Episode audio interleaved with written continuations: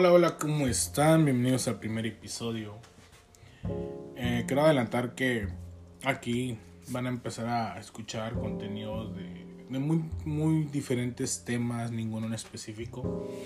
Pero quiero abrir con un tema que, vaya, a mí me perjudicó desde muy pequeño, el bullying, que le llaman ahorita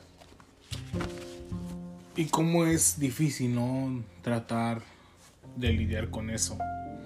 Y tratar de lidiar con la gente difícil que solamente se enfoca en tirarnos mierda y hacernos que hacer que nos sintamos mal y arruinarnos el día.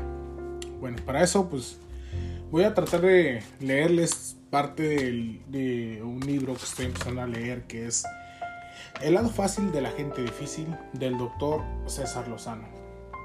Y y también compartirle parte de mi opinión, cómo tratar de evitar ese tipo de cosas. Entonces, comencemos.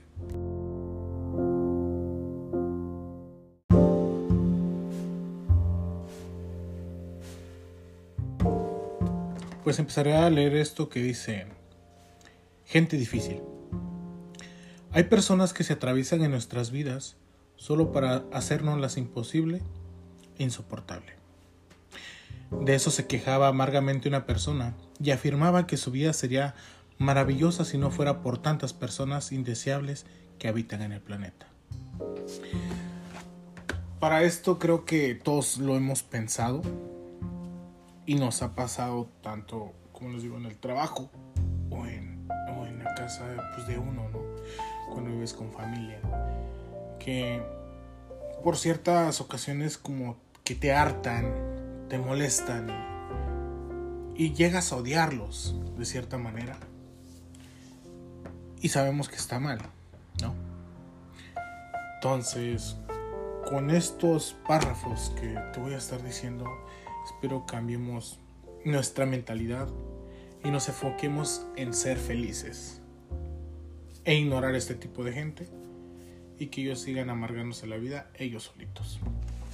Y prosigo con la lectura.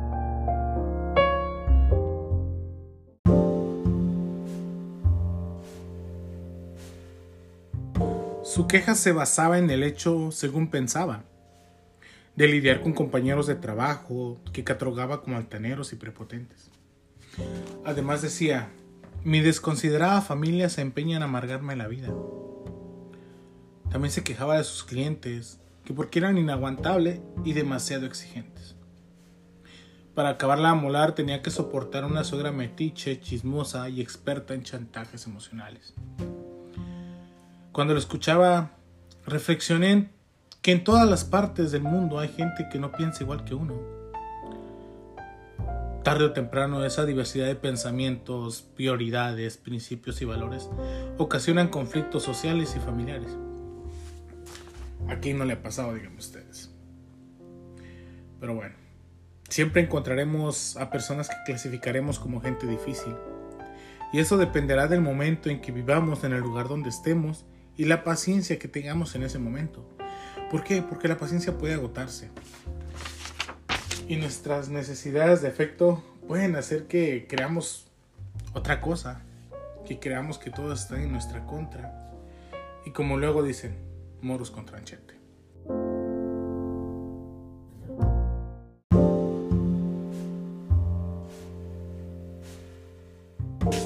Y la definición de la gente difícil, que quiero compartir con ustedes es la siguiente.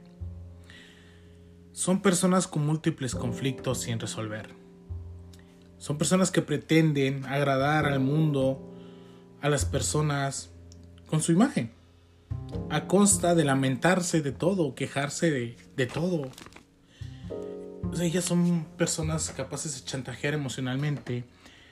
Son personas que tienen miedo a ser agredidas de alguna otra forma y tratan de dañar siempre a la imagen de los demás. Eso alimenta su ego.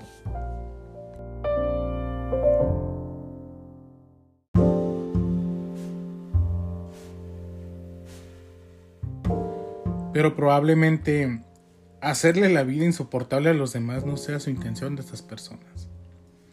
Pero sus carencias y conflictos internos hacen que su actitud sea desfavorable y empiezan los problemas.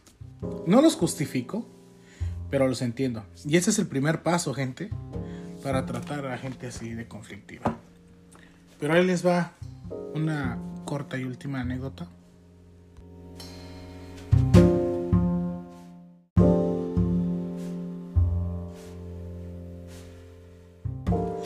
Bueno, y para acabar con este primer episodio, aquí traigo una anécdota.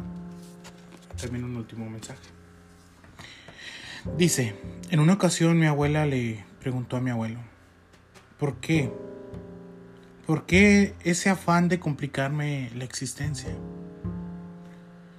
Y él contestó con mucha solemnidad, no es que te complique tu existencia, es que tú no te adaptas a la mía. Imagínate después de 50 años de casados expresar aún no te adaptas a la mía. Todos somos gente complicada y en un momento determinado todos somos difíciles e insoportables para alguien. La astucia, la prudencia y los conocimientos sobre el tema harán que los estragos de las relaciones sean más indeseables, ¿no? Y se conviertan en un calvario donde todos pierden. En una situación nociva que presentaba un reto mayor cuando la relación en conflicto ocurre bajo el mismo techo, como en esta ocasión. Y dice, es triste constatar que en la actualidad hay familias de donde el amor no se percibe y sus miembros carecen de armonía. Qué responsabilidad tan grande es traer hijos al mundo y que su preocupación sea ver en sus carectas señales de alarma por la explosión de carácter de su padre o madre. Un día estaba en un centro comercial y me tocó presenciar un pleito entre un matrimonio joven. Estaba con ellos un niño y una niña de 6 y 9 años. Cuando empezaron los gritos y manoteos, el niño miró a su hermanita con una expresión de rostro de gran desilusión que parecía decir, ahí van otra vez. Después de un momento de discusión, el niño abrazó a su mamá diciéndole, mami, te quiero mucho. Como suplicando que dejaran de pelear. Bueno, espero les haya gustado este primer episodio de cómo tratar a la gente difícil y a la gente que se encarga de pues hacernos la vida complicada día con día, sea en el trabajo o en la casa. En la actualidad le llaman bullying. Y entonces, pues lidiar ese tipo de cosas es no, no hacerles caso, darles por su lado e ignorarlos. Y eso les suele más. Espero les haya gustado este primer episodio. Nos vemos en unos días más con la siguiente parte. Y bueno, no olviden seguirme en mis redes sociales, Facebook, Oaxaco Blogs. En YouTube también Oaxaco Blogs y Sierra Sur, Miahuatlán, Oaxaca, es otro canal de Facebook, de YouTube, perdón. Y también en Instagram, S-P Daniel. Nos vemos. Adiós.